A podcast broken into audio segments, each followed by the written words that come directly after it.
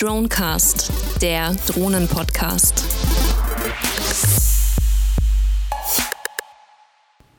Ja, willkommen zum Dronecast, dem Drohnen-Podcast in der dritten Episode, der ersten Episode im Jahr 2015. Mit mir wieder an Bord ist der Matthias. Ja, hallo. Und der Frank. Ja, hallo und ein gutes neues Jahr. Richtig, das wünschen wir natürlich allen Hörern nochmal gemeinschaftlich. Ein gutes neues Jahr 2015, ein spannendes Jahr. Ähm, wir werden heute auch gleich auf spannende Themen zu sprechen kommen, die uns möglicherweise im Jahr 2015 erwarten werden und kommen an verschiedenen Punkten vorbei. Ähm, angefangen von einem Projekt, das Matthias jetzt gerade über den Jahreswechsel noch selbst vorangetrieben hat. Dann machen wir nochmal einen kleinen Rückblick auf das Jahr 2014, diskutieren ein Stück weit darüber, was erreicht wurde in dem Jahr, was äh, vielleicht äh, auch noch nicht erreicht wurde. Und der letzte große Teil wird sich um neue Produkte drehen, die uns schon direkt in die Tür stehen, die CES, die größte Consumer Electronics Show in den USA, hat ja gerade in diesen Tagen die Pforten eröffnet. Da gibt es einige interessante Neuigkeiten und Produkte schon zu vermelden und da schauen wir dann auch nochmal drauf. Das sind so die drei großen äh, Blöcke des heutigen Podcasts und äh, dann möchte ich auch gleich damit starten zu dem Projekt, äh, das Matthias jetzt angestoßen hat und auch schon ja, erste Erfolge erzielt hat. Matthias, worum geht's denn? Was hast du über den Jahreswechsel zum Thema Drohnen getrieben? Ja, ich habe schon seit einiger Zeit die Twinstar bei mir äh, in einem Hangar. Hangar kann man nicht sagen. Die Twinstar war bisher noch nicht fertig aufgebaut. Meine ursprüngliche Idee war es, die Twinstar als FPV-Modell aufzubauen und ich habe mich davor immer ein bisschen gescheut, vorne die Nase komplett abzuschneiden, um dann die GoPro dort unterzubringen, um schöne Luftaufnahmen und auch gleichzeitig eine FPV-Kamera zu nutzen. Jetzt Vielleicht kurz zu der Twinstar. Äh, so, was kann sich der Hörer darunter vorstellen? Was ist das für ein Modell für die, die es nicht kennen? So Abmaße und, und was ist das für eine Bauart? Also die Twinstar ist ein Flächenmodell von Multiplex, einer deutschen Modellbaufirma, die es schon sehr lange gibt. Ähm, Abmaße, Spannweite liegt, glaube ich, bei knapp einem Meter. 50. Ähm, Rumpflänge sind, glaube ich, 80 bis 90 Zentimeter. Das heißt, es ist ein klassisches Flugmodell. Mit zwei Motoren, daher Mit auch Twinstar genannt. Zwei Motoren, genau. Ähm, ja, mein Fokus bei der Twinstar, ähm, wie angesprochen, das ganze Setup auf FPV auszurüsten oder umzubauen. Ähm, an der Stelle habe ich jetzt keine GoPro verwendet, sondern die Möbius-Kamera. Vorteil von der Möbius-Kamera ist, das ist der Formfaktor. Die Kamera ist nicht ähm, wie ein Würfel eckig gebaut wie die GoPro, sondern eher länglich und lässt sich dadurch viel besser in einem Rumpf befestigen. Und die ist auch viel, viel leichter nach meinen Erfahrungen als die GoPro selbst. Die Möbius wiegt, ich glaube, 40 Gramm weniger als die GoPro. Die GoPro liegt bei 100 Gramm und die Möbius müsste irgendwo um die 60 Gramm wiegen.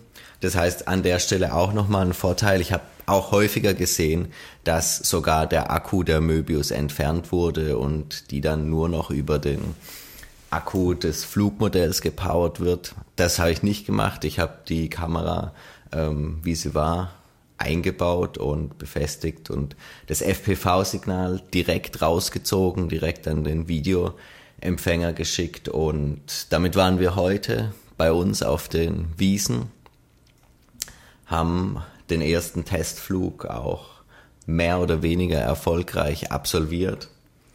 Ähm, Problem an der Stelle war, die Motorhalterung wird oder habe ich mit ähm, dem Sekundenkleber, mit dem Zacki befestigt. Das war wohl nicht die beste Idee, weil die abgerissen wurde während dem Flug. So muss man das Modell noch sicher landen, was kein Problem war. Aber dann war ja, es ja, zuerst mal mit Flug. Ich, ich, war ja da mit dabei bei dem Jungfernflug. Ähm, ich glaube, das Problem war in, in, erster Linie, dass es äh, zu unvorhergesehenen Schwingungen kam in dem rechten Motor oder in dem rechten Antrieb. Ähm, vielleicht lag es auch an, den, an, an unwuchtigen Propellern. Ähm, aber diese Schwingungen haben dazu geführt, dass eben, wie du gesagt hast, diese Motorhalterung aus dem Rumpf, Rumpf rausgebrochen ist. Die waren nur mit so einem Sekundenkleber festgeklebt. So ist es eigentlich vorgesehen von Multiplex. Ähm, aber ich habe ja selbst auch eine Twin Star und habe das äh, da ein bisschen anders verklebt.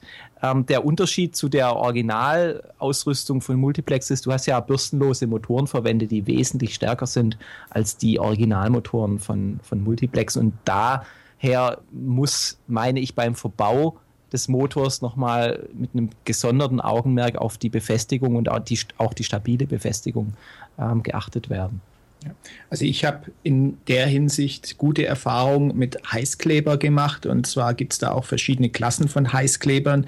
Im Falle von äh, einer Verklebung von EPO eignet sich eigentlich der Heißkleber der äh, heißesten Stufe. Ich denke, das äh, geht dann mit einer Schmelztemperatur von ca. 160 bis 180 Grad los wenn man den in einer sehr dünnen Schicht aufträgt und sofort nach dem Auftragen die beiden Teile verpresst, ergibt sich daraus eine wirklich sehr haltbare Verbindung. Also ich denke, das wird jetzt auf jeden Fall der nächste Schritt sein, dass ich die Twinstar wieder aufbaue, beziehungsweise die Motorhalterung nochmal ähm, richtig befestige und dann auch mit ähm, Heißkleber befestige. Da werde ich sicherlich auch nochmal die andere Motorhalterung entfernen und die dann auch, ja, hoffentlich schwingungsfrei befestigen können. Ja, jetzt hast du ja über die Twinstar gesprochen und ähm, wir sind ja hier der Drohnen-Podcast. Grundsätzlich ist die Twinstar ein Flugmodell. Jetzt ist eine Kamera mit an Bord. Aber was qualifiziert denn jetzt genau deine Twinstar wirklich mit dem Begriff Drohne? Was macht die besonders?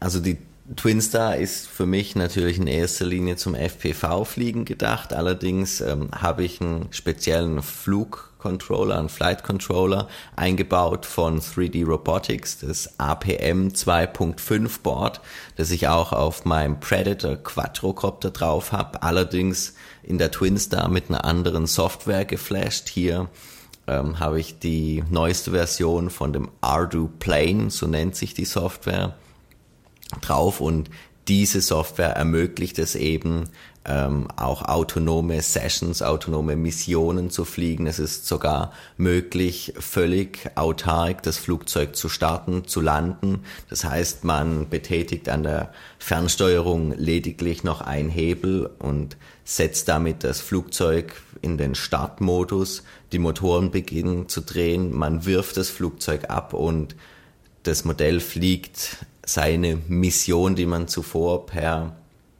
Laptop oder auch per Smartphone ähm, auf den Controller gespielt hat. Das heißt, es ist mit dem Modell möglich, sofern man das möchte, auch völlig autonom unterwegs zu sein. Ja, das eröffnet ja dann schon nochmal völlig neue Möglichkeiten auch für ein Flächenmodell, ähm, um beispielsweise Luftaufnahmen zu machen ähm, und auch wirklich steuerungsfrei das Modell zu fliegen. Also meiner Meinung nach, wenn wir jetzt mal so auch der, den Zuhörern einen Tipp geben, ähm, sollte einer oder jemand, der daran interessiert ist, schon Grundlagen mitbringen, auch Flächenflugmodelle fliegen zu können.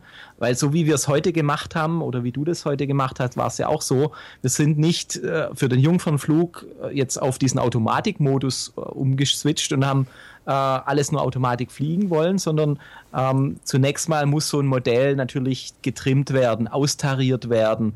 Äh, das heißt, der Schwerpunkt muss, muss richtig gewählt werden.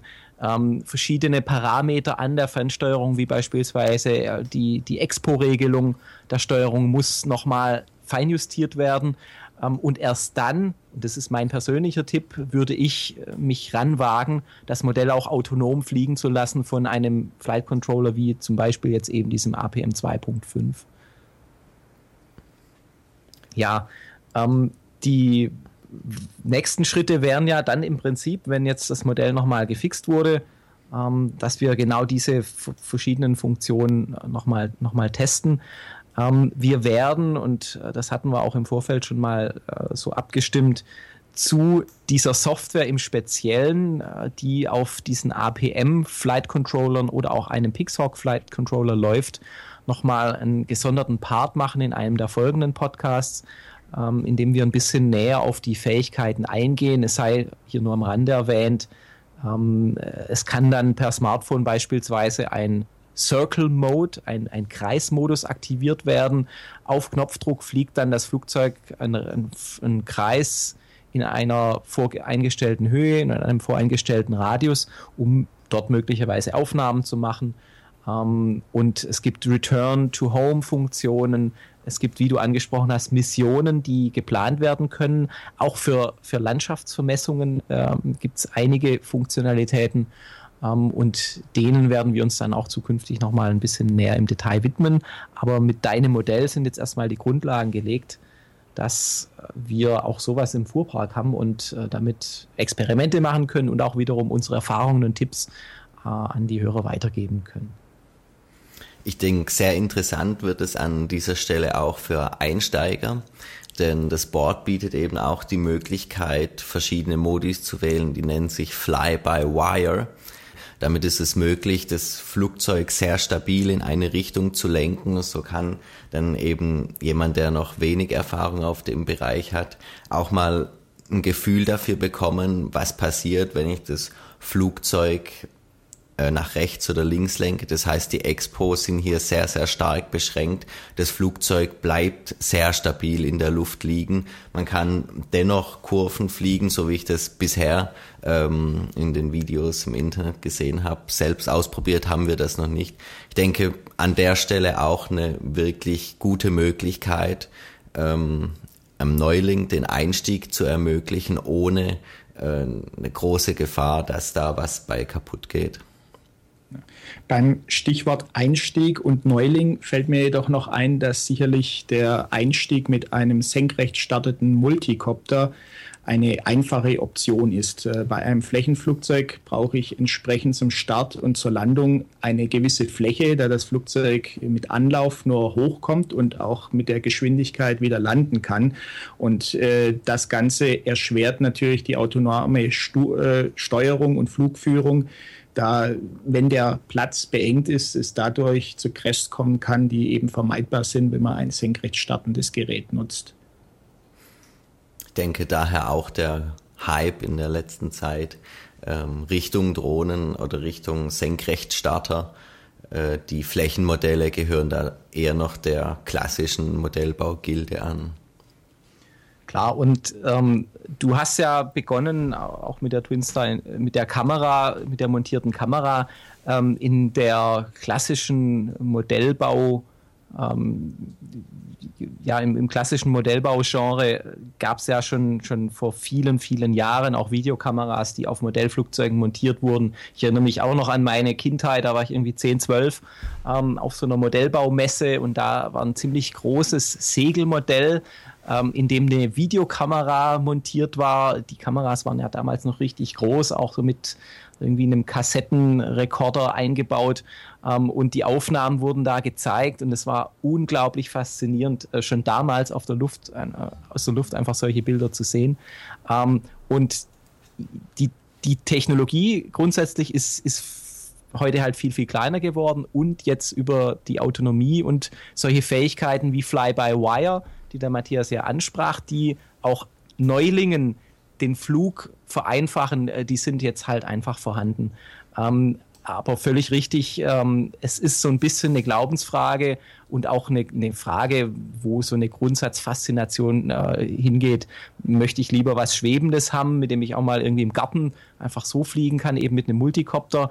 Ähm, oder fasziniert mich so sowas wie ein Segelflugzeug oder einfach ein, ein, ein, ein Fluggerät, das dann gleitet, mit dem dann auch einfach ein viel, viel größerer Flächenbedarf einhergeht. Und beide Ähm, beide Flugvarianten ähm, bieten heute technologisch sehr, sehr viele Möglichkeiten für Einsteiger, viel schneller auch in, in dieses Thema mit einzusteigen. Zum Thema Unterschied äh, Multirotoren gegenüber Fixed Wing, also Flächenflugzeugen, denke ich, ist auch der Aspekt der Flugleistung entscheidend. Ein Flächenflugzeug, das äh, jetzt mit relativ wenig Widerstand daherkommt, hat entsprechend längere Flugzeiten und äh, insofern ist ein Multicopter, der zwar senkrecht starten kann, wenn man extrem lange Flugzeiten als Ziel sich setzt, äh, eher das nicht so gut geeignete Modell, sondern da wird man eher auf ein Flächenflugzeug gehen mit entsprechend idealen Tragflächen und äh, hat damit wesentlich bessere Basisleistungsparameter im Flugmodell vereint, als es in einem Multicopter möglich wäre. Okay, ähm, ja, ich, äh, mein Vorschlag ist, dass wir auch diese, dieses Thema Twin Star, heute eben der Jungfernflug, der nicht ganz so erfolgreich war, zumindest nicht was die autonomen Features angeht, ähm, noch weiterhin begleiten werden. Und wenn wir eben die verschiedenen Modi ausprobiert haben, äh, da noch weiterentwickelt haben, werden wir das ganz sicher auch wieder an dieser Stelle äh, dann äh, berichten und ähm, wie angekündigt auch zu dieser Software, mit der sowohl Quadrocopter oder Multicopter als auch die Flächenmodelle gesteuert werden. Äh, da machen wir auch nochmal einen, einen, einen Deep Dive ähm, und berichten ein bisschen detaillierter über die ganzen Funktionalitäten. Dann kommen wir zum nächsten Thema. Äh, ich hatte es gerade angekündigt, so der, der zweite große Block, das Drohnenjahr 2014, der Rückblick. Ähm, was ist denn da alles so passiert?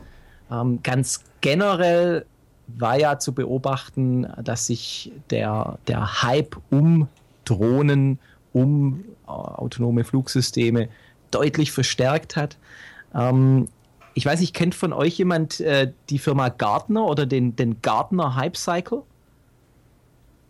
Nicht im Bezug auf Drohnen. Die Firma ja. Gartner als ähm, ja, innovatives Beratungsunternehmen. Sagt mir doch was allerdings. Von dem Lifecycle oder von dem Hype-Cycle habe ich noch nichts gehört. Ja, also der Gartner Hype-Cycle ist ein, ein äh, Modell, mit dem Technologien und, ähm, und, und die, ähm, das, das Fortschreiten, der Reifegrad an, von Technologien beschrieben wird. Und da ähm, ist der Hype-Cycle ganz sicher nicht äh, speziell jetzt für Drohnen äh, entwickelt. Ähm, aber Drohnen lassen sich da sehr, sehr gut einsortieren und die Firma Gartner hat nicht Drohnen als Technologie äh, direkt bewertet. Sie hat aber äh, eine Technologiekategorie, die nennt sich Autonomous Vehicles, ähm, da mit aufgenommen. Und wenn man in einem wirklich äh, entfernteren Sinne die Drohnen als Autonomous Vehicle dann auch ansieht, ähm, dann befinden die sich gerade so an, ähm, an ja, der, an der zweiten Phase, jetzt muss, äh, muss man diesen Cycle natürlich kennen, ähm, da nur in Kürze. Es gibt so einen so Beginn eines Hypes, wenn eine Technologie aufkommt, äh, die kennt dann noch gar niemand, die ist noch gar nicht verbreitet. Ähm, da da wachsen dann letztendlich die Erwartungen und, und so die Technologie wird vielleicht übers Internet verbreitet, über Medien verbreitet und es wächst so eine Erwartung heran, was denn die Technologie alles kann. Ähm, ein Beispiel ist vielleicht auch das autonome Fahrzeug, das autonome Fahren oder auch das Elektroauto, ähm, das am Anfang ja einen riesen Hype ausgelöst hat, dann kommt aber irgendwann die Ernüchterung. Das heißt, äh, bei diesen Erwartungen gibt es so einen Peak und es ist zwangsläufig so, dass jede Technologie wieder mal in so ein Tal der Ernüchterung fällt. Warum? Weil die Erwartungen medial aufgebauscht werden, aber die Technologie noch gar nicht so weit verbreitet ist, noch gar nicht so reif ist, dass sie die Erwartungen alle erfüllen kann. Ähm, ich erwähne diesen Gartner Hype Cycle genau deshalb, weil ich bei den Drohnen ähm, Ähnliches äh, auch sehe. Ähm, ich hatte ja gesagt, das kann man prinzipiell auf jede Technologie anwenden. Äh, bei den Drohnen sind wir jetzt vielleicht gerade so an diesem Boiling Point, an diesem Peak der, der ähm, Erwartungen und ich bin ganz sicher, dass auch im nächsten Jahr ähm, da ein paar Ernüchterungen stattfinden werden. Warum? Ja, ähm, wir hatten ja in der ersten oder zweiten Sendung schon beispielsweise über Amazon gesprochen, über Pakete. Äh, die da ausgeliefert werden. Und ähm, da fällt mir das Stichwort Regularien ein. Ähm, die FAA, die amerikanische äh, Flugaufsichtsbehörde, wollte ursprünglich äh, in einem Fünfjahreszeitraum, der am 22. Dezember 2014, also letztes Jahr, Ende letzten Jahres geendet hätte, Regularien veröffentlichen für den Einsatz von Drohnen, für den kommerziellen Einsatz von Drohnen im zivilen Luftraum. Ähm, diese Regularien sind noch nirgendwo erschienen. Ähm, es gab eine lange Debatte, äh, die heute noch anhält und sicher noch lange anhalten wird, ähm, was mit diesen Regularien passieren soll. Und ohne dass es wirklich klare, verbindliche Regeln gibt, bin ich der Meinung, können, ähm, kann ein, ein, ein solcher Markt nicht wirklich sicher wachsen und, und ähm, dann auch sinnvoll wachsen, ähm, weil Firmen wie Amazon sich oder auch DHL sich entweder mit Sondergenehmigungen so ein bisschen über Wasser halten, um den Proof of Concept weiterzuentwickeln, oder sich aber auf äh, halblegalem Gebiet, Gebiet bewegen, ähm, was solchen Firmen äh, auf lange Frist nicht gut zu Gesicht stünde. Ja, das ist sehr interessant. Ich habe dazu eine Studie auf Drone Analyst gesehen. Und zwar wurden da 300 US-amerikanische Firmen oder Drohnenpiloten, angehende Firmen befragt, ähm, wieso sie mit der Firmengründung noch warten oder sich da noch zurückhalten. Und da haben über 71 Prozent geantwortet, dass das Regelwerk einfach noch unklar ist. Es gibt keine klaren Guidelines, an denen die sich äh, orientieren können. Das heißt, sie warten lieber noch mal ab, da das Investitionsrisiko unsicher, vielleicht zu groß ist. Ähm, und ja, ich denke, an der Stelle verlieren wir eben einiges an Innovation durch das Fehlen eines Regelwerks. Das kann ich absolut unterstreichen. Ähm, mir fällt da nur das Henne-Ei-Problem ein. Also was, was, was muss zuerst da sein, um eine solche Industrie, die jetzt in den Startlöchern steht, auch gesund wachsen zu lassen zu können. Ähm, das, das ein, ein, ähnliches Beispiel auch wieder in der Automobilindustrie. Das Elektroauto hatte es schwer, es hat es heute noch immer schwer, weil Henne-Ei, äh, ja, die Infrastruktur, um Fahrzeuge zu laden, heute noch nicht verfügbar ist. Und warum ist sie nicht verfügbar? Weil die ganzen Investoren noch zögerlich sind und sagen, es gibt noch nicht so viele Produkte und die Produkte sind noch nicht so reif. Und so gibt es immer wieder Argumente, um ganze Industrien und ganze Branchen ähm, ein Stück weit auszubremsen. Und sehe ich genauso wie du, dass die, die Regularien äh, und das Fehlen der Regularien eine echte Bremse sind für ähm, ein eben Wachstum auch im kommerziellen Bereich.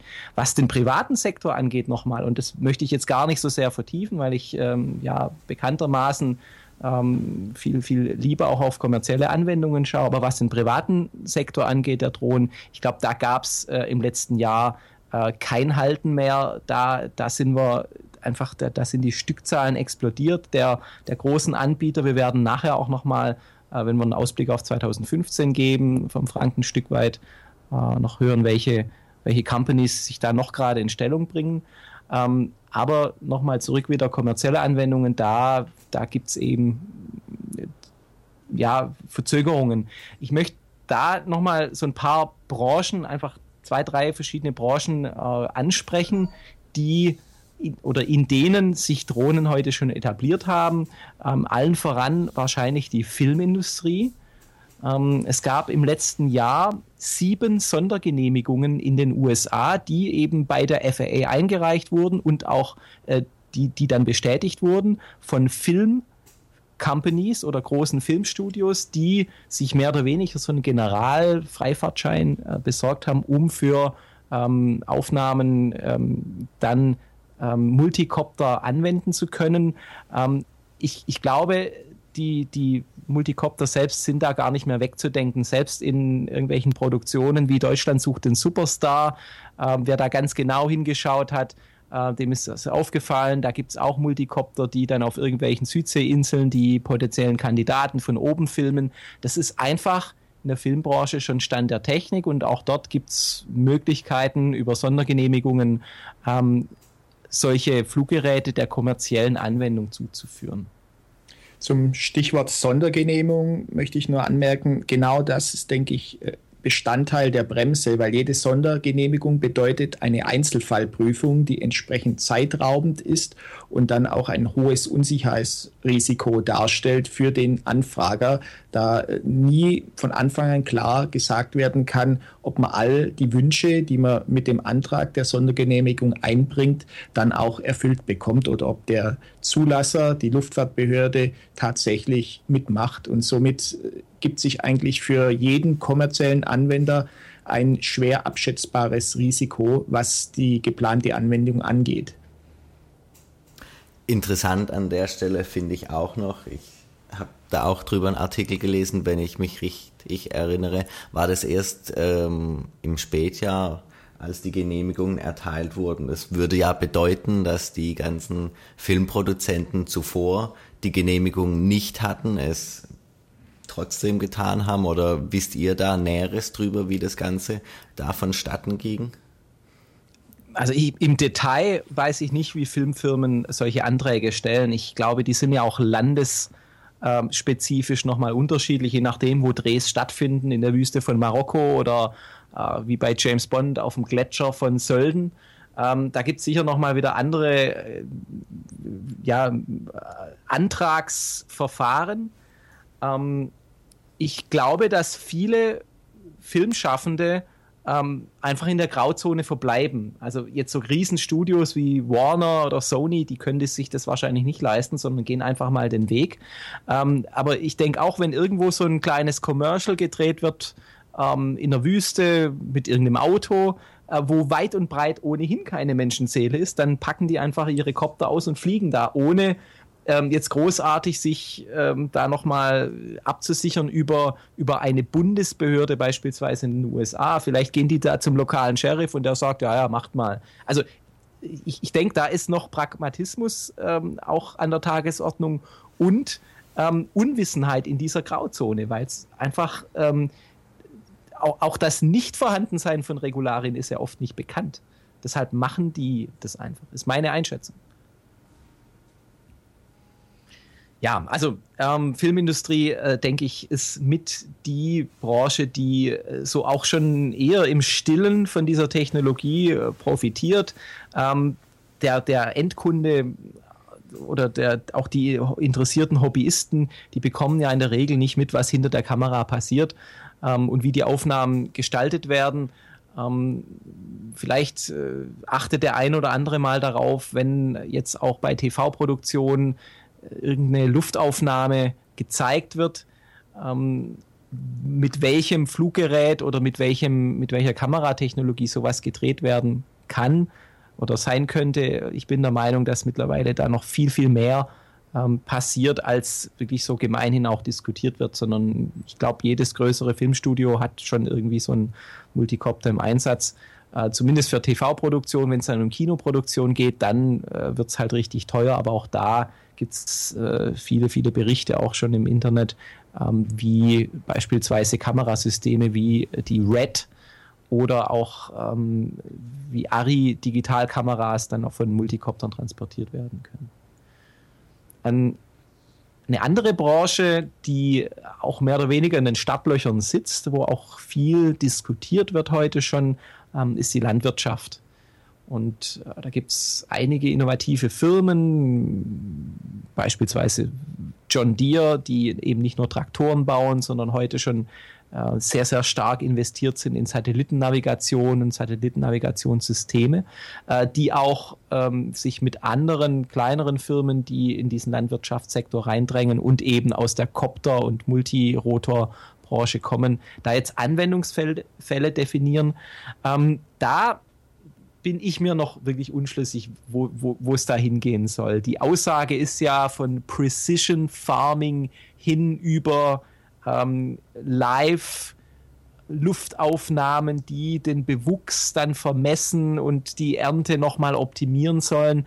Ähm, jetzt bin ich kein Farmer und kein Landwirt und habe da keine äh, genaue Information darüber, wie sowas funktionieren kann. Ich habe nur, ähm, und das war auch auf SUAS News äh, verlinkt, ähm, ein, mir eine Rede angeschaut, auf der äh, UAS Expo. Es gibt eine, eine, Messe, die auch für solche kleinen Flugsysteme ähm, für kommerzielle Anwendungen da schon verschiedene Vorträge auch bereithält. Von einem ähm, einem Menschen, der in der Branche schon länger aktiv ist, äh, also Landwirtschaft und Drohne. Ähm, und der meinte, dass die, dieses Fenster, dieses Window of Opportunity, also die, diese, diese, dieser Zeitraum, der uns der, der, der Drohnenindustrie zur Verfügung steht, um jetzt Lösungen zu entwickeln für die Landwirtschaft, nicht allzu groß sein wird, wenn es um bildgebende Verfahren geht. Warum? Weil seine, seiner Meinung nach Satellitensysteme in Zukunft auch mehr oder weniger in Echtzeit oder tagesaktuell ähm, sehr, sehr präzise Bilder schießen können ähm, von von ähm, der Landschaft und vom Bewuchs. Ähm, und solche Systeme, die dann halt, keine Ahnung, nur eine kleine Fläche abdecken können, wie äh, eben so ein Multicopter oder auch ein, ein Flächenflugmodell, ähm, da gar nicht mehr preis-leistungsseitig den Mehrwert bieten können. Also das war ähm, die Aussage von ihm auf dieser Messe, ähm, es gibt eine Möglichkeit, da jetzt zu forschen und zu experimentieren, aber die Satellitentechnologie äh, wird massiv zunehmen, sodass Luftbildfotografie zukünftig noch viel einfacher, viel kostengünstiger und viel präziser ähm, dann stattfinden kann und die äh, der Landwirtschaft mehr Benefit bringen als, als solche Drohnen. Das war jetzt mal der Kommentar von der Ecke.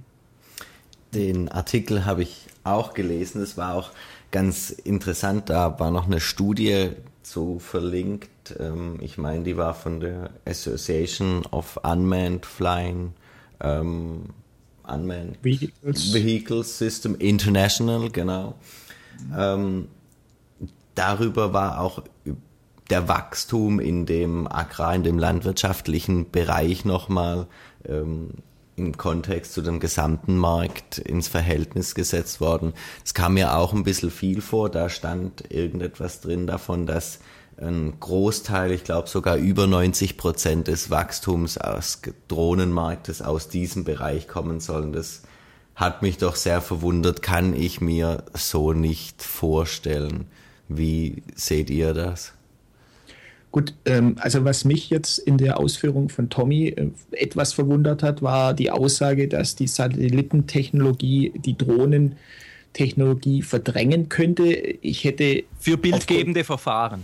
Ja, äh, selbst hier äh, hätte ich eher die Erwartung gehabt, dass es ein ähm, Nebeneinander existieren geben wird, weil äh, das Problem der Satelliten ist natürlich, die sind wesentlich höher, die decken ein riesiges Gebiet ab äh, das Problem, das allerdings aufgrund dieser Höhe entsteht, ist natürlich die Auflösung. Und jetzt bin ich kein Experte, wie hoch aufgelöst ein bildgebendes Verfahren äh, für die Landwirtschaft sein muss. Äh, reichen da Infrarotaufnahmen, um irgendwelche feuchte Gehälter oder ja, feuchte Gehälter in der Erde festzustellen und auf was man da hinaus möchte.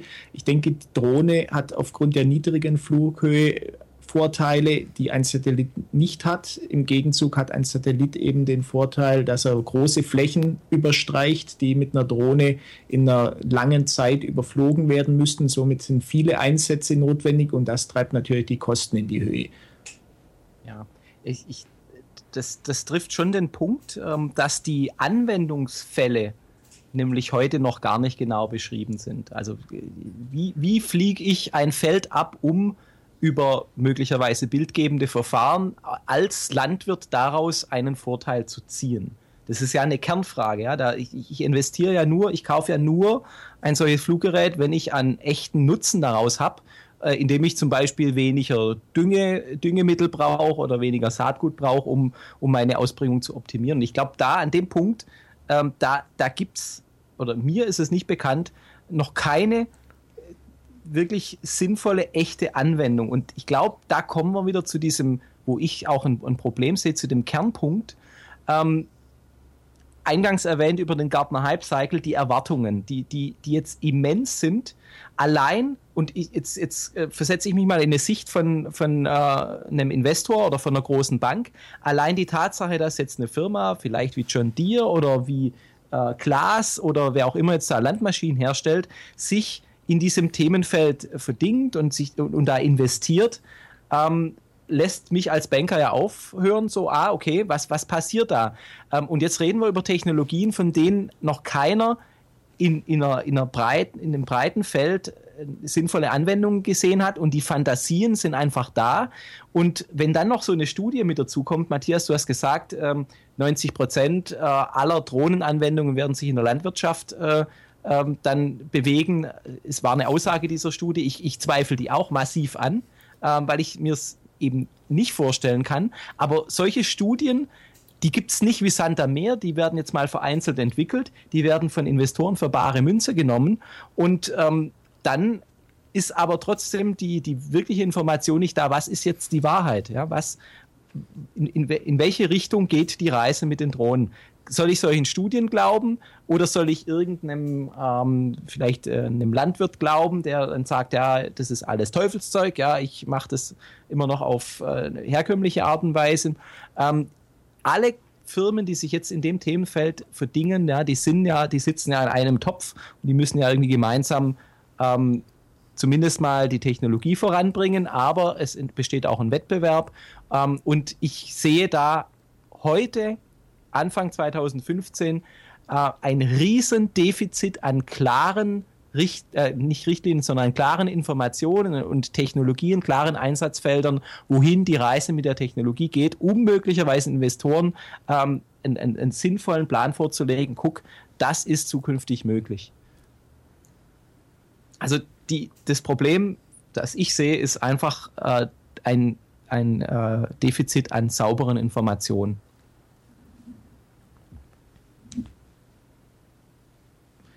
Gut. Ja, also ähm, so viel zum Thema Landwirtschaft. Äh, noch ein, ein äh, weiterer Aspekt zu kommerziellen Anwendungen. Auch darüber hatten wir schon gesprochen. Äh, Drohnen im Transportsektor. Wir hatten über Amazon gesprochen. Wir hatten äh, dieses Showcase-Projekt DHL zwischen dem Festland und der Insel Jüst äh, betrachtet. Jetzt hat unlängst Ende letzten Jahres, ähm, Ende Dezember letzten Jahres, die äh, französische Post mit einem Tochterunternehmen Geopost auch ein Multicopter vorgestellt. Es gibt da ein nettes Video im Internet, äh, mit dem auch wiederum eine Belieferung, eine Endkundenbelieferung für Pakete über Multicopter möglich ist. Ähm, ich fand es wiederum eine Ergänzung ähm, zu diesem ganzen Thema Transport, äh, Transportsektor. Ich fand es interessant, ähm, dass es jetzt wirklich ähm, ja, weltweit in die Richtung geht, äh, solche Anwendungen vorzulegen. Allerdings muss man sagen, Frankreich ist, meine ich, in Europa ähm, am weitesten, was die Regulierung des Luftraums angeht und äh, was insbesondere äh, die, die Verbote von Flugzonen angeht. Wir hatten ja in der letzten Sendung über Kernkraftwerke gesprochen und da wird es dann auch wiederum sehr spannend werden, wie die französische Post ähm, die regulative und rechtliche Seite hinbekommen möchte, um ihren Kunden ähm, dann sowas mit anzubieten. Als am Ende auch äh, Belieferungsprojekt äh, und Produkt. Das ist ganz interessant. Ich, ähm, als ich davon gelesen habe, habe ich mir gedacht, hm, von den Franzosen hört man wieder lange Zeit nichts und dann haben sie jetzt ein Konzept, das fast schon flugfertig oder fast schon fertig dasteht, das eingesetzt werden kann, hat mich doch ein bisschen überrascht. Vielleicht liegt es zum Teil an den Regularien, die eben dort schon, Tommy, wie du sagtest, stärker ausgeprägt sind. Vielleicht ist es aber auch die Mentalität der Franzosen, dass sie da weniger drüber berichten und es einfach nur tun. Ja, also noch ist dieser Dienst ja nicht im, im Alltagseinsatz. Ähm, die Technologie, die sie gezeigt haben, die sah sehr reif aus, alles sehr sinnvoll über Smartphone steuerbar, bestellbar. Ähm, die sprechen da auch von Paketgewichten äh, bis zu 4 Kilogramm. Da ist ein Greifer mit dran. Ähm, Im Prinzip unterscheiden sie sich äh, rein was den Showcase angeht, nicht äh, großartig von den anderen. Ähm, genau, wie du sagst, es bleibt abzuwarten, was da noch passieren wird. Ja, also das jetzt soweit mal zum Rückblick auch auf das Drohnenjahr 2014 und zwar auf den kommerziellen Aspekt. Ähm, Ausblick auf 2015, ähm, vielleicht nur in aller Kürze, was ich da wohl erwarten werde. Ich erwarte, dass die Regulariendiskussion deutlich weitergehen wird, dass ähm, es möglicherweise vereinfachte Verfahren für Sondergenehmigungen geben wird. Ich erwarte aber nicht, ähm, möglicherweise jetzt auch für die USA, dass in 2015 wir ein fertiges Regelwerk sehen, mit dem dann alle Fragen geklärt sind, die den kommerziellen Einsatz von Drohnen im, im Luftraum betreffen. Äh, das wird sicher noch eine ganze Weile gehen. Und an der Frage wird eben auch hängen, wie sich solche Projekte von wie Amazon Prime Air, also die Belieferung für Endkunden aus der Luft, ähm, dann entwickeln werden. An dieser Regularienfrage wird es hängen bleiben. Ähm, was den kommerziellen, äh, nicht den kommerziellen, sondern privaten Anwendermarkt angeht, sehe ich weiterhin ein exponentielles, ja explosionsartiges Wachstum für ganz viele kleine Spielzeugdrohnen angefangen, die immer autonomer werden, die immer intelligenter werden. Kameras werden da noch stärker verbaut werden. Smartphone-Integration wird, wird deutlicher werden. Ähm, jetzt für den wirklich äh, Entry-Markt,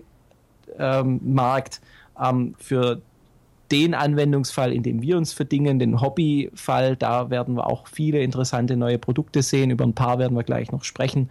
Ähm, und so denke ich, dass auch 2015 uns die Themen mitnichten ausgehen werden, diesen Podcast mit spannenden äh, und interessanten Diskussionen und, und Vorträgen auch zu füllen. Ja, ich denke, das war eigentlich schon die Überleitung zum nächsten Thema. Genau, was erwartet uns im kommenden Jahr? Und äh, wir hatten es auch schon angesprochen, zurzeit läuft in USA die CES, die Consumer Electronics Messe. Und äh, wenn man sich dort die Previews der Firmen anschaut, da sind da wirklich einige sehr interessante Produkte, die dort äh, vorgestellt werden. Zum Beispiel wäre zu erwähnen, es wurde von Valkera der Scout H6 ein Quadrocopter vorgestellt, der ähnlich wie der bereits angesprochene DJI Inspire aussieht. Ähm, inhaltlich oder technisch gesehen ähneln die beiden Konzepte sich sehr stark. Wo sie sich besonders ähneln, ist das einfahrbare Fahrwerk, um für den Piloten ein freies Sichtfeld zu generieren. Auch der H6 hat eine Gimbal-Kamera vorne am Bug montiert, die so wie es die Bilder, die jetzt momentan veröffentlicht wurden, äh, nahelegen, äh, sich voll rotieren lässt, sodass wirklich mit dem Copter auf Station eine völlige Rundumsicht möglich ist. Also ein Dreiachs-Gimbal. Ein Dreiachs-Gimbal, exakt. Ähm, es ist noch schwer, an weitere Informationen zu bekommen. Äh, das Ganze dürfte jetzt erst im Nachgang zur CES, äh, sage ich mal, deutlicher und konkreter werden. Äh, allerdings kann man auch heute schon sagen, dass es sich wirklich um ein sehr nahe verwandtes Projekt und Produkt handelt wie der DJI Inspire. Ist die Firma Valkera auch eine chinesische Firma? Die Firma Valkera ist, soweit ich weiß, eine in Hongkong ansässige Firma. Es gibt sogar auf äh, einer Seite eine äh, Zusammenstellung äh, der beiden Firmen DJI und äh, Valkera, die offensichtlich unter einem gemeinsamen Firmendach, wir der äh, oh. Shenzhen, äh, nicht der Shenzhen, sondern der IUAS firmieren wobei auch auf der Seite äh, spekuliert wird, inwieweit da durch diese äh, gemeinsame Dachmuttergesellschaft äh, die Technologie transferiert wird. Ich denke, der Valkera Scout H6 zielt eher auf eine ähm, etwas niedrigere äh, Preisgruppe ab als der DJI Inspire und somit ergänzen sich die beiden. Technisch sind sie sehr ähnlich.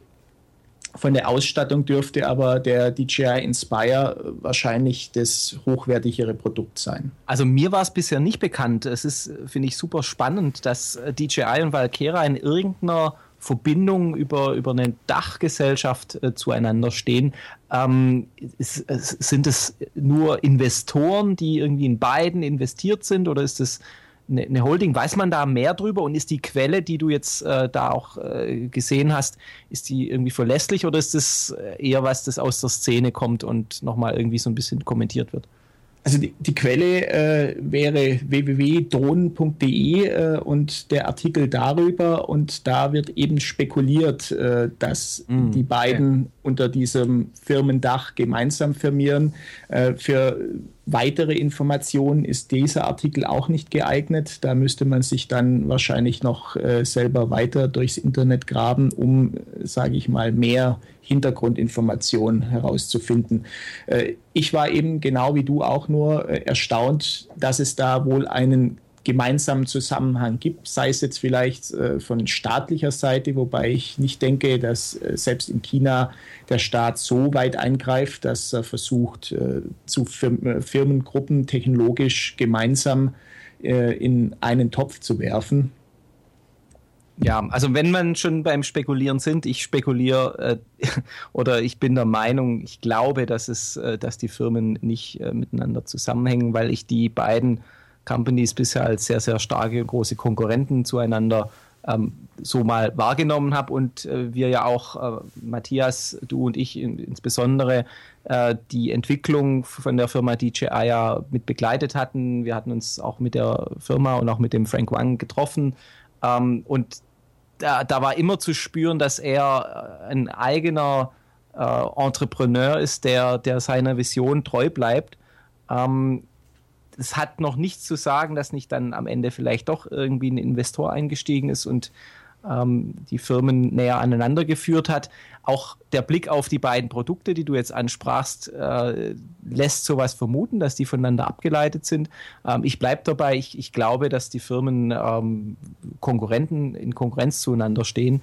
Ähm, aber klar, wenn man die Volkswagen-Gruppe anschaut, äh, dann ist Skoda und äh, Seat und Volkswagen selbst äh, sind es ja auch äh, Wettbewerbsfahrzeuge, die alle aus der gleichen Muttergesellschaft kommen.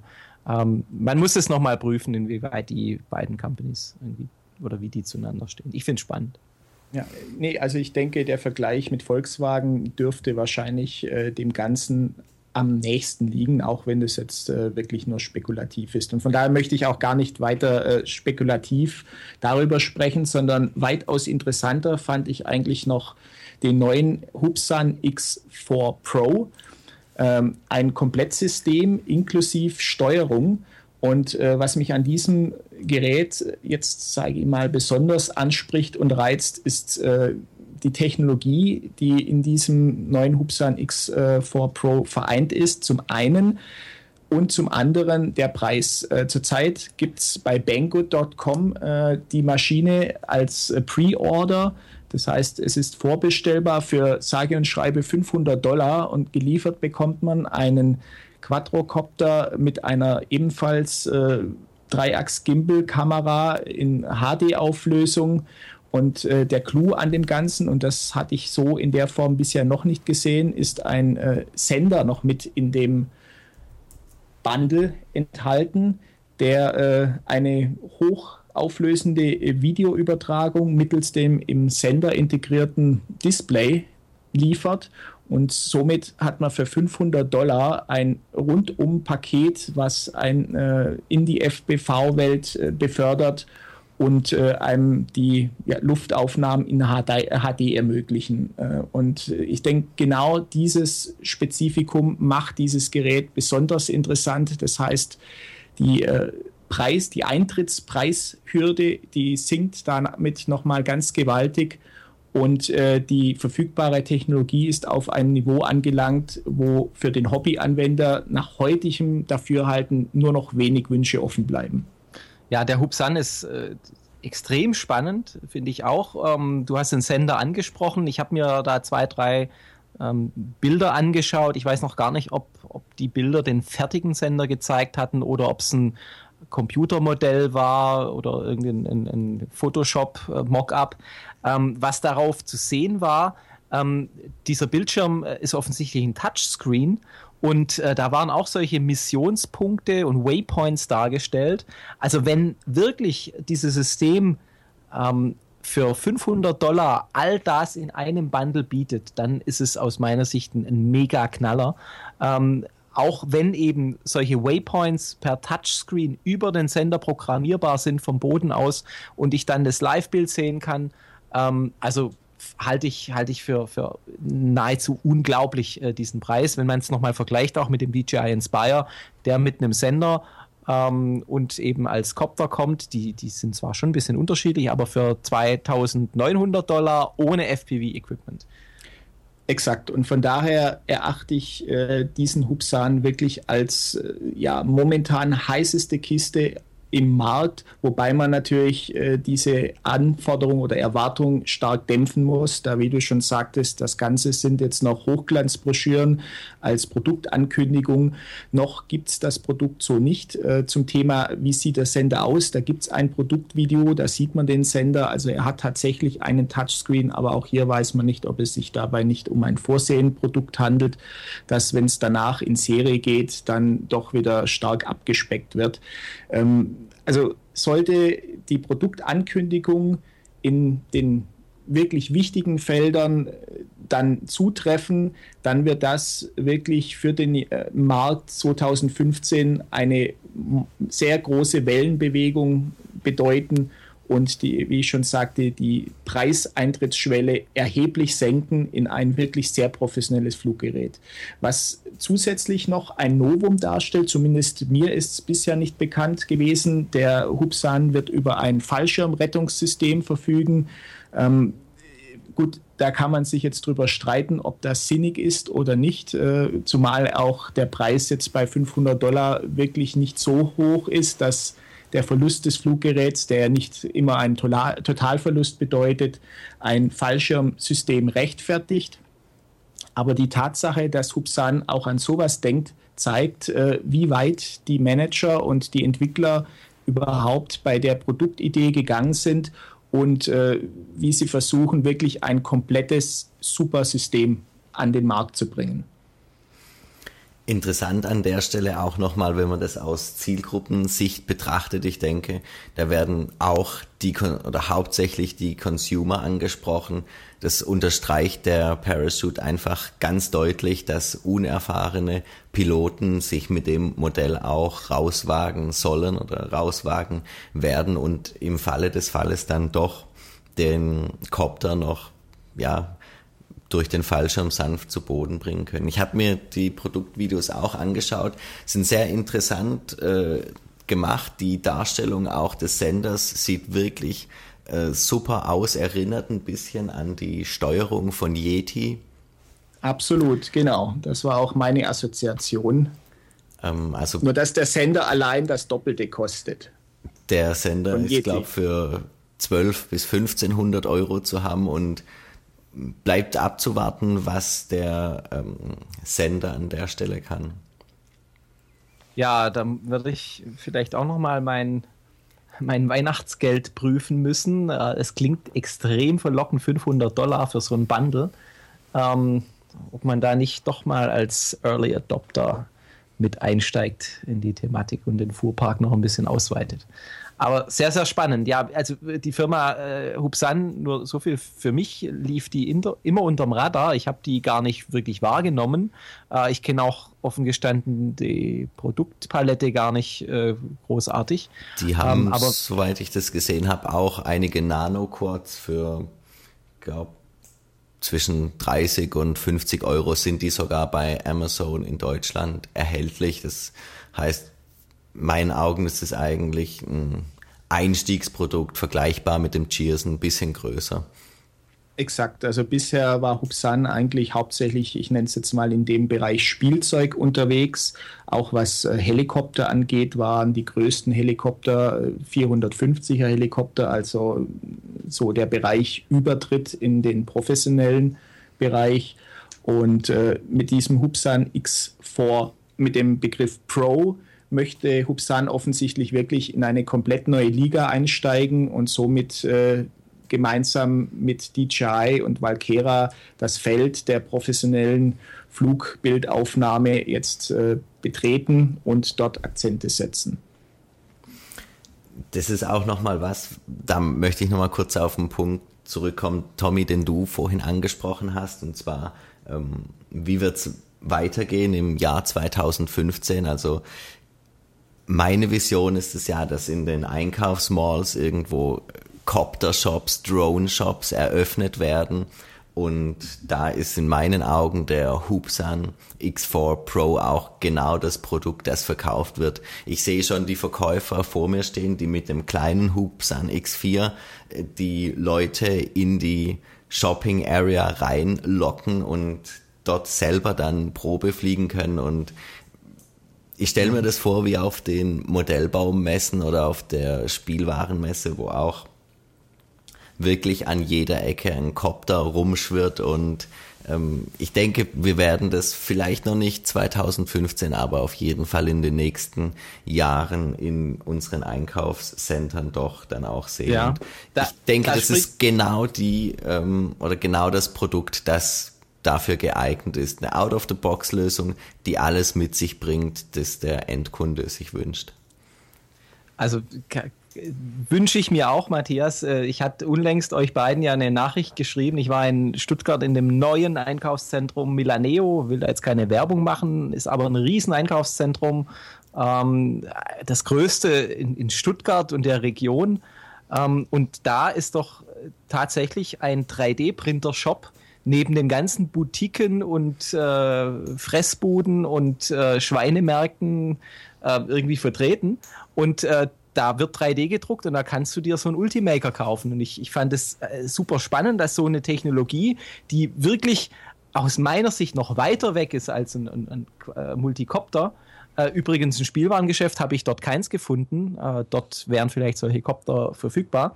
Ähm, aber Drucker sind da noch weiter weg. Und warum gibt es da heute keinen Copter-Shop? Sehe ich genauso wie du. Das wird es geben. Und mit der Verfügbarkeit von günstigen Einstiegsmodellen ab 20 Euro bis hoch zu irgendwelchen DJIs, ist doch das ein Produkt, das äh, ich mir gerne auch mal samstags äh, beim Familienshopping mitnehmen würde. Ja.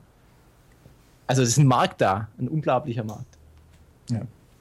Gut, ähm, ich, ich würde den Punkt jetzt gerne nutzen, äh, auf ein anderes interessantes Produkt nochmal zu sprechen zu kommen. Und zwar äh, wird es jetzt sicherlich keine verbreitete Anwendung finden, aber die Idee an sich fand ich sehr interessant, weshalb ich die jetzt auch heute vorstellen würde. Und zwar gibt es auf Kickstarter ein Projekt, das nennt sich ChatQuad.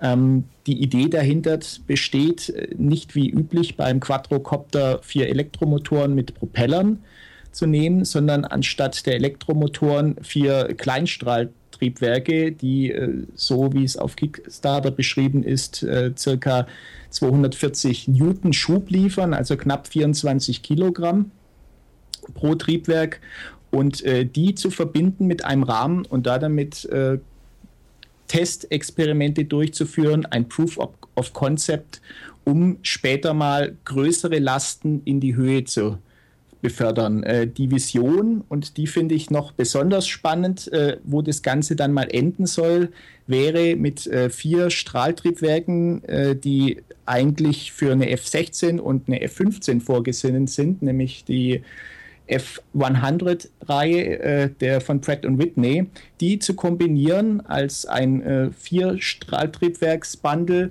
und damit äh, dann die erste Boosterstufe für Nutzlasten, die danach in den Weltall geschossen werden, zu formieren. Interessant äh, beim dem Konzept, und das stellt auch der Projektideengeber vor, sind die Ansprechzeiten der Schubentwicklung von Strahltriebwerken.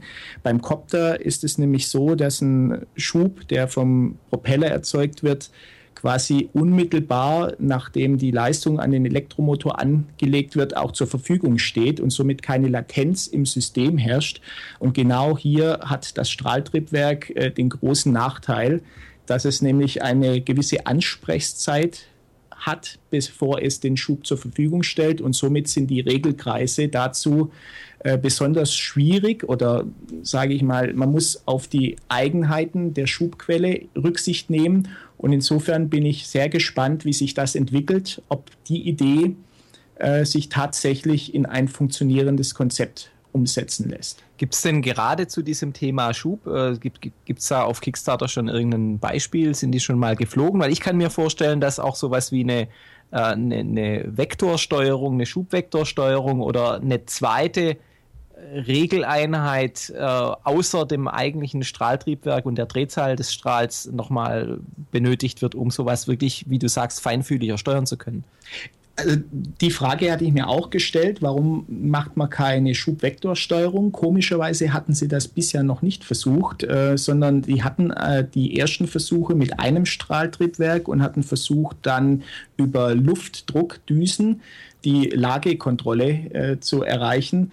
Äh, was allerdings natürlich, äh, also die Versuche haben es gezeigt, es war sehr schwierig, das Triebwerk oder die, diese Apparatur, die schwebte auf dem Strahl, äh, war aber nicht wirklich gut regelbar. Und die Idee jetzt besteht es, die vier Triebwerke nach innen geneigt aneinander zu bauen, sodass quasi eine Art ja, stabile Pyramide entsteht und dadurch äh, das Ganze feinfühliger zu regeln. Und äh, da die Strahltriebwerke nicht ganz günstig sind, äh, wird der Ideengeber jetzt über Kickstarter um Budget, insgesamt möchte er 15.000 Dollar einnehmen, um äh, sich die Idee zu finanzieren äh, und äh, die Algorithmen zu entwickeln, um diesen Proof of Concept zu ja, erbringen, damit er in der nächsten Stufe dann auch mit ausgewachsenen Triebwerken äh, diesen Lasttransport ermöglicht.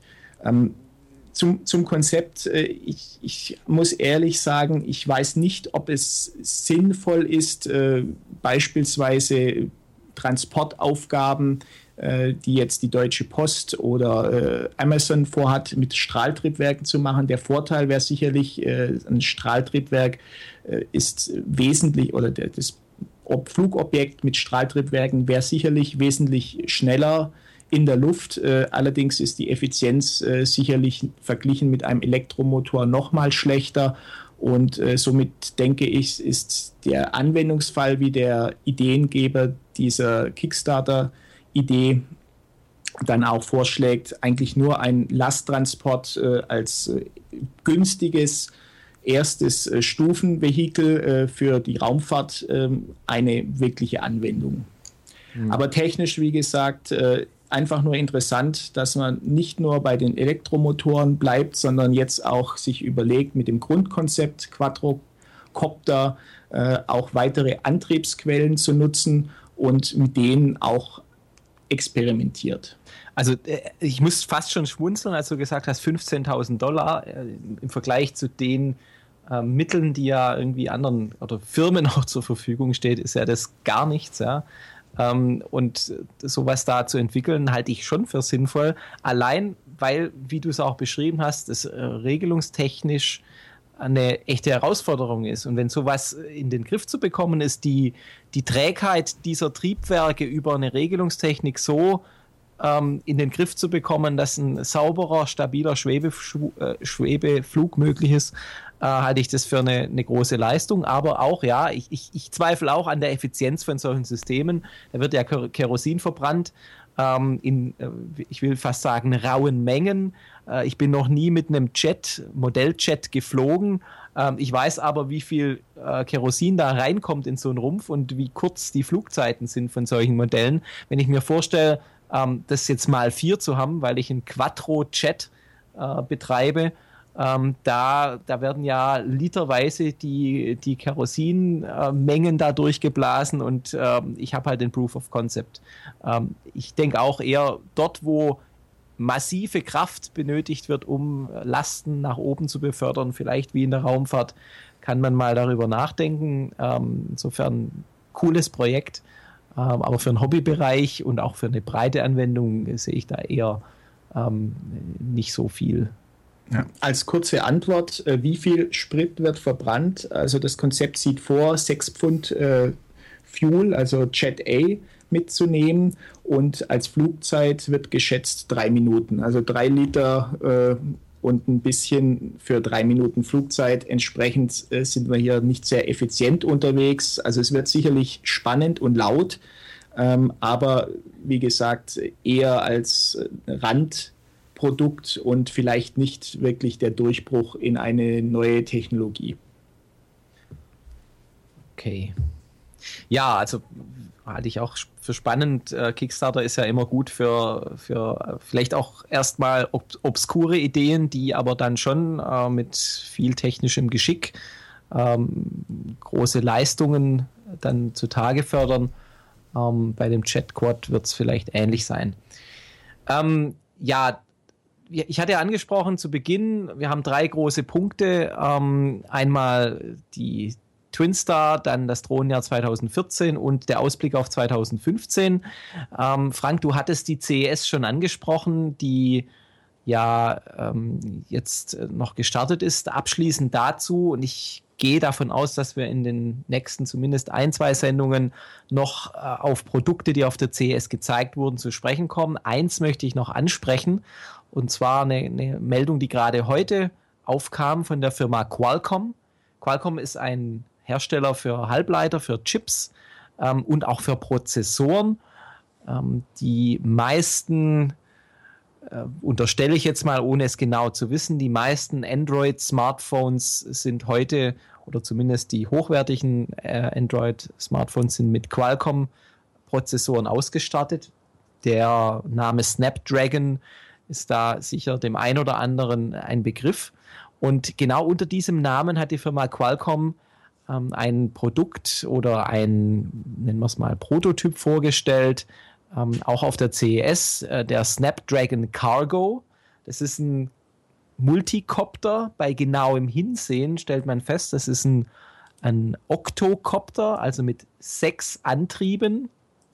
Und ähm, die sind in X-Konstellationen. Ah, Entschuldigung, Octo 8, richtig äh, mit acht Antrieben, äh, immer zwei Propeller übereinander, also auch nochmal eine gewisse Redundanz. Und das Verrückte an dem äh, Snapdragon Cargo ist, das ist nicht nur ein Octocopter oder überhaupt ein Multicopter, sondern es ist auch ein, ein Kettenamphibienfahrzeug. Die haben also verschiedene Systeme kombiniert ähm, in einem ähm, Fahrzeug, ja, das zu Lande und in der Luft äh, sich scheinbar sehr, sehr agil bewegen kann.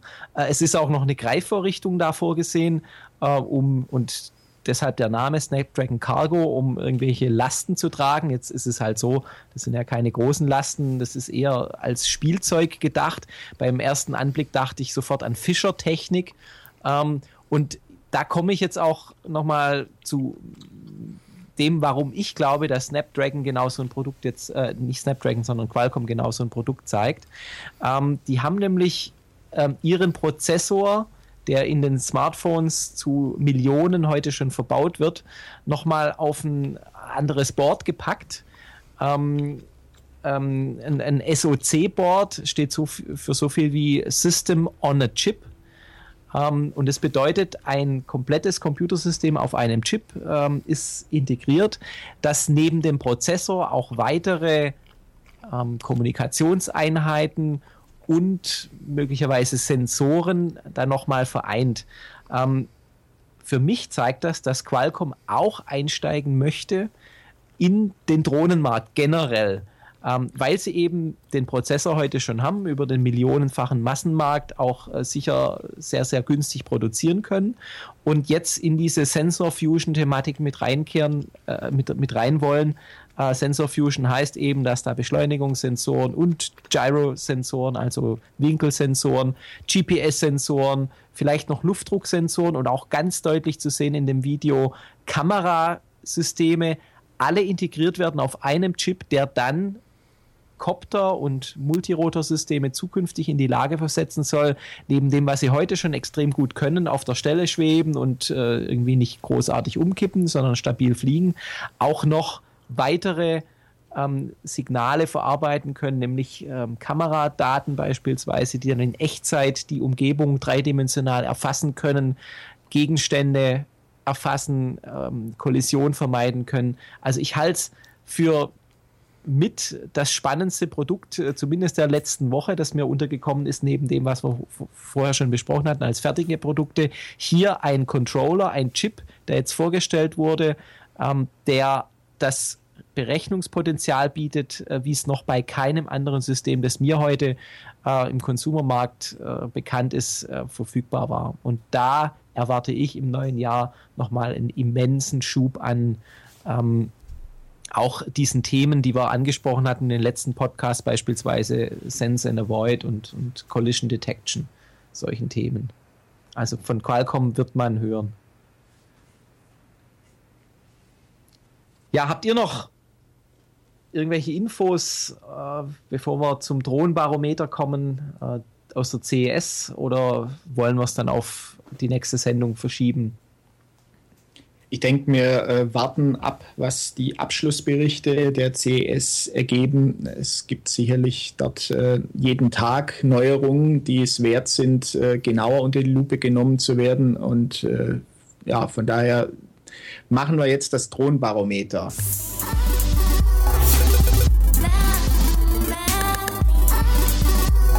Das Drohnenbarometer. Gut, aufgrund der bereits besprochenen sehr interessanten Themen setze ich das Drohnenbarometer heute auf eine 7. Ich bin sehr gespannt, äh, was das Jahr 2015 bringen wird und äh, bin genau wie Tommy vorher sagte, in euphorischer Aussicht vielleicht mir einen Hubsan X4 Pro zu kaufen, wenn denn die Versprechungen gehalten werden und von daher untermauere ich damit die 7. Ja, ich mache weiter. Äh, für mich steht das Drohnenbarometer heute auf einer 8. Ähm, erstmals, äh, jetzt heute in der dritten Episode, auf einer 8. Äh, warum auf der 8? Zum einen auch äh, genau wegen der freudigen Erwartung auf das Jahr 2015, wegen all den schönen Dingen, die auf der CES gezeigt wurden, äh, vielleicht noch gezeigt werden, die wir auch noch äh, näher unter die Lupe nehmen werden in diesem Jahr. Aber auch, weil ich heute mal wieder FPV geflogen bin mit einem 250er Quad, also ein, äh, ein, ein, ein kleiner Quadrocopter mit Kamera ausgestattet. Und zwar war es der Erstflug mit der Kamera an Bord. Ähm, es hat alles tadellos funktioniert. Es hat einen Riesenspaß gemacht. Äh, diese kleinen 250er Quads sind ja recht schnell zu bewegen. Und ähm, es war toll, einfach jetzt so in dieser Wintersonne über den Acker zu pflügen, über Bäume und zwischen Bäumen hindurch zu fliegen. Ähm, hat riesig Spaß gemacht. Deshalb für mich, ich bin da noch äh, meiner Begeisterung erlegen, heute die 8. Der 8 kann ich mich nicht ganz anschließen. Bei mir ist eine 7.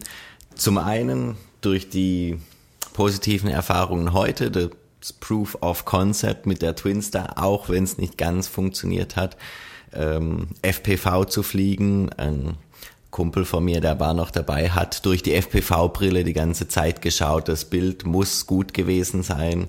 Das Bild sah Tommy, wie du beschrieben hattest, bei dem Winterwetter oder ähm, die Abendsonne war wohl sehr gut. Ähm, auch die Erwartungen für das Jahr 2015 und meine Hoffnung, dass die Einkaufsmalls bei uns in der Nähe künftig auch mit Drone-Shops ausgestattet sind, ähm, stimmen mich doch dann ganz positiv und deswegen vergebe ich die sieben. Ja, wunderbar. Zweimal die sieben, einmal die acht. Ähm, dann hängen wir so knapp bei der sieben in dieser Woche. Ja, dann bleibt es äh, an mir, die Sendung für heute zu beschließen. Es hat Spaß gemacht ähm, und es werden, wie von allen von uns angesprochen, spannende Themen in den nächsten Wochen, Monaten auf uns zukommen. Ähm, ja, bleiben Sie uns treu und ähm, empfehlen Sie uns weiter, wenn es Ihnen Spaß gemacht hat. Äh, es verabschieden sich heute aus Stuttgart der Tommy. Und aus Augsburg der Frank. Und aus Pforzheim der Matthias. Das war The Dronecast, der Drohnen-Podcast. Die Talkrunde für Informationen, News und Wissenswertes rund um unbemannte Flugsysteme in Hobby und Business. Für weitere Informationen und Feedback zum Podcast besuchen Sie uns auf www.thedronecast.de und folgen Sie uns auf Facebook.